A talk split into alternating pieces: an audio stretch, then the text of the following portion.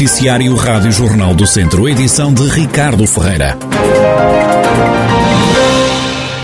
O Tribunal de Viseu condenou esta tarde a 19 anos de cadeia o homem que matou a companheira no bairro de Paradinha, em Viseu. A leitura do acórdão foi acompanhada pela jornalista Micaela Costa. O caso remonta a janeiro do ano passado e o crime foi dado como provado esta terça-feira no Tribunal de Viseu. O arguído foi condenado por homicídio qualificado e, além da pena de prisão, vai ter que pagar uma indemnização de 65 mil euros a favor dos herdeiros da vítima. Henrique Rodrigues, de 36 anos, asfixiou a companheira até à morte, Anabela Almeida, de 47 anos. Para isso, usou, segundo o tribunal, um cabo comprido e flexível. Numa fase inicial, o homem, também conhecido por Tito, alegou que Anabela Almeida tinha morrido de causas naturais, tendo sido o próprio a ligar para o 112. Agora o tribunal disse não ter dúvidas que foi Henrique Rodrigues o autor dos acontecimentos que levaram à morte da vítima. Além das causas da morte de Anabela Almeida, o juiz disse serem várias as informações erradas apresentadas pelo arguído, nomeadamente o facto de esta já estar sem sinais de vida quando o arguído saiu de casa, o que contraria a versão apresentada por Henrique Rodrigues, que disse que quando saiu para trabalhar, a companheira ainda estava viva.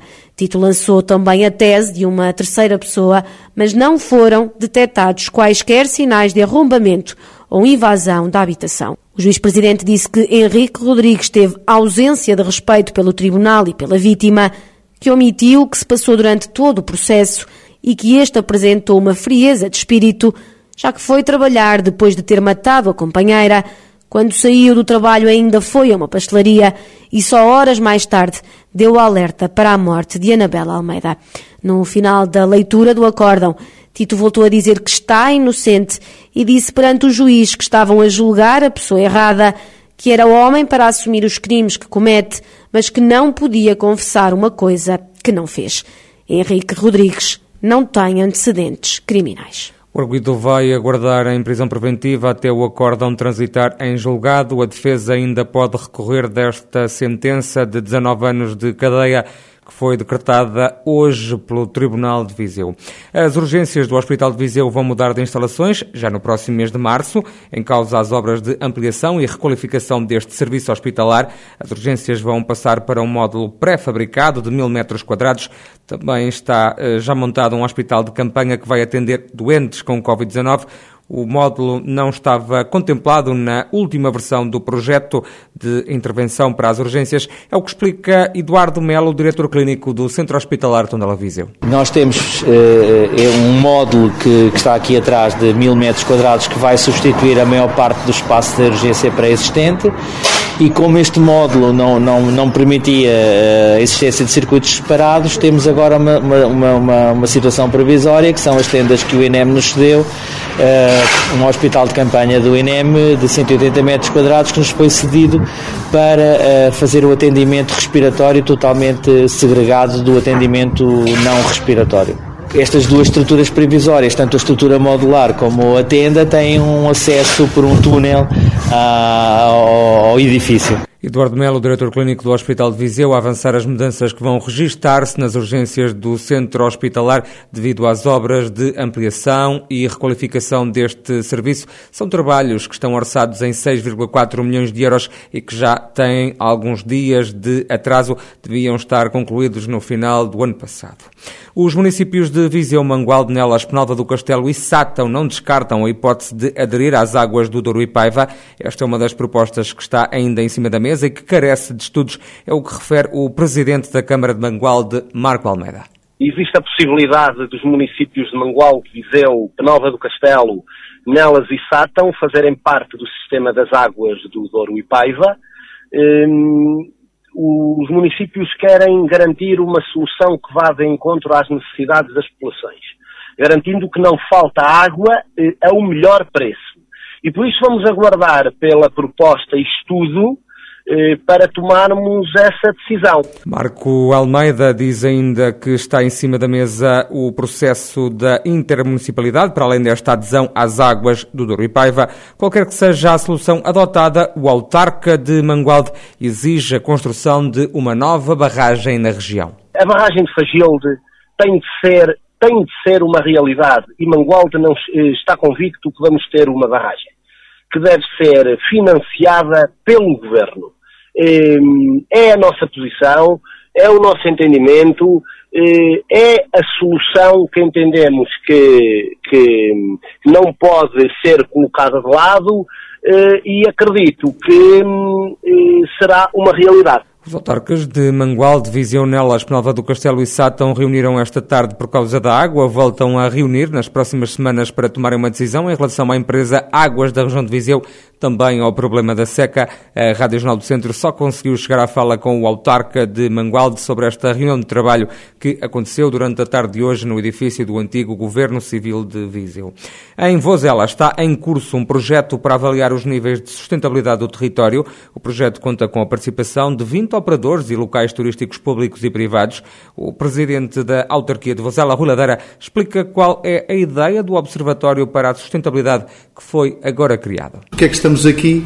É precisamente para ter um ponto de partida de marcar aquilo que é um Observatório da Sustentabilidade em Vozela. É fazer a monitorização, é fazer o acompanhamento, a identificação e essa, eh, eh, essa fase de poder aferir daquilo que é um, o destino turístico sustentável certificado e que começou em dezembro de 2021.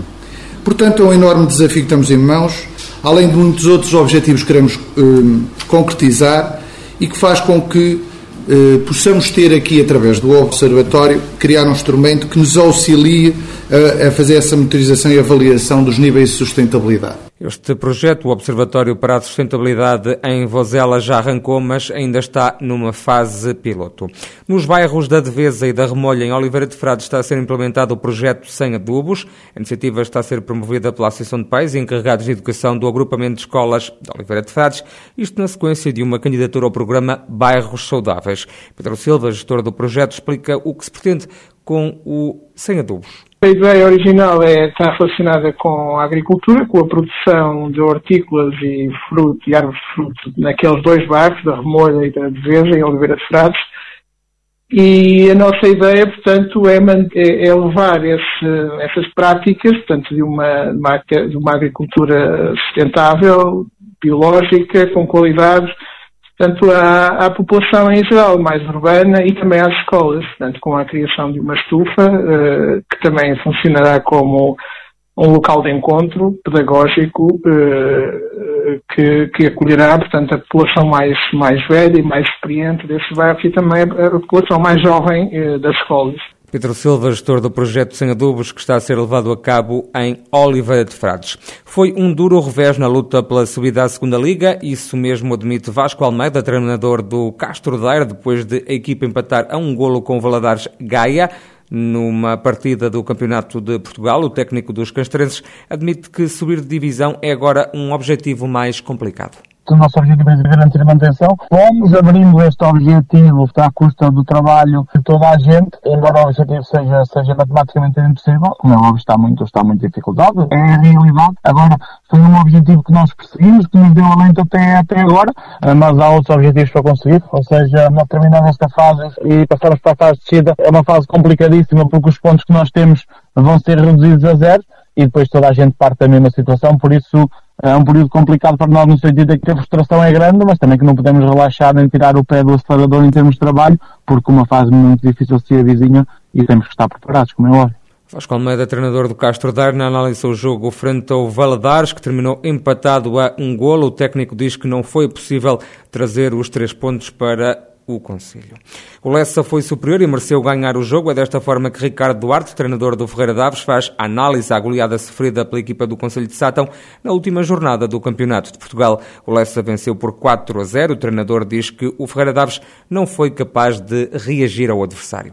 Um resultado em que não estávamos à espera. Se sabíamos que o Lessa é uma excelente equipa, que nos vinha causar muitas dificuldades. Foi um resultado um bocadinho pesado. Até entramos bem, só que a qualidade do Lessa não, condicionou-nos muito e não fomos capazes de dar a volta ao contexto. O Leicester consegue fazer dois gols seguidos e a nossa equipa nunca mais, nunca mais se encontrou e é difícil contra uma equipa com esta qualidade depois é, é difícil dar a volta. E depois, eh, na segunda parte, acabam por fazer o segundo e o terceiro e nunca mais uh, conseguimos ter bola. Há que, há que melhorar, há que dar o mérito ao adversário, porque sem dúvida foi superior. Ricardo Duarte, treinador do Ferreira Daves e a derrota contra o Lessa por 4 bolas a 0. A equipa do Conselho de Sátão mantém o oitavo lugar com 12 pontos em 16 jornadas disputadas. Foi ao volante de um Peugeot 208 que Carlos Matos, piloto natural de São Pedro do Sul, venceu aquela que foi a primeira edição do Rally Cidade Termal, prova que integrou o recém-estreado Termas Motorfest. Em declarações à Rádio Jornal do Centro, o piloto garante que a prova acabou por tornar-se difícil por causa da chuva. Foi um rally com troços muito giros. Os troços aqui são fabulosos, temos estradas magníficas para, para a prática do, do automobilismo. É? As condições estavam um bocado adversas não é? em relação à meteorologia. Estava tranquilo, a nível, a nível do tempo impecável. Mas no domingo foi ali um bocado muito indeciso, muita indecisão em relação à, à escolha de pneus, o que é que sabia de levar, o que é que não sabia de levar, e, e depois uh, veio-se a verificar que começou a chover uh, bem à hora do almoço, não é? O que dificultou um bocado, uh, os troços depois ficaram muito enlameados, por causa dos cortes. Não foi um rally fácil, mas acima de tudo foi, foi bastante interessante, uma moldura imensa de público, mesmo, mesmo com as condições como estavam do clima. Carlos Matos, que conquistou o primeiro lugar em dupla com Ricardo Faria no Rally Cidade Termal, defende que a organização deve apostar mais uma vez no evento Termas Motorfest. E a vitória de Liangel Linares, ciclista da Tabfer Mortágua, na prova de abertura da temporada de ciclismo em Portugal, é o resultado de muito trabalho. É pelo menos essa análise de Gustavo Veloso, diretor da equipa do Sul do Distrito de Viseu. Em declarações à Rádio Jornal do Centro, o antigo ciclista diz que a equipa vive um bom momento nesta altura. Evidentemente, iniciar a época a ganhar é muito importante e é um sintoma do trabalho todo que se, que se leva a fazer, o trabalho invernal e, e tudo que os, os, atletas treinaram e se cuidaram e afinal pá, aí está o resultado. Estão num, bom momento de, de, forma, estou contente com, com, com, o rendimento deles, com a equipa, com a atitude na, na corrida. Nós temos que trabalhar bem, fazer bem o nosso Gustavo Veloso, diretor desportivo da Tabfer Mortágua, a fazer o rescaldo à vitória de Liangel Linares, ciclista da equipa do Sul do Distrito, na prova de abertura da temporada de ciclismo em Portugal.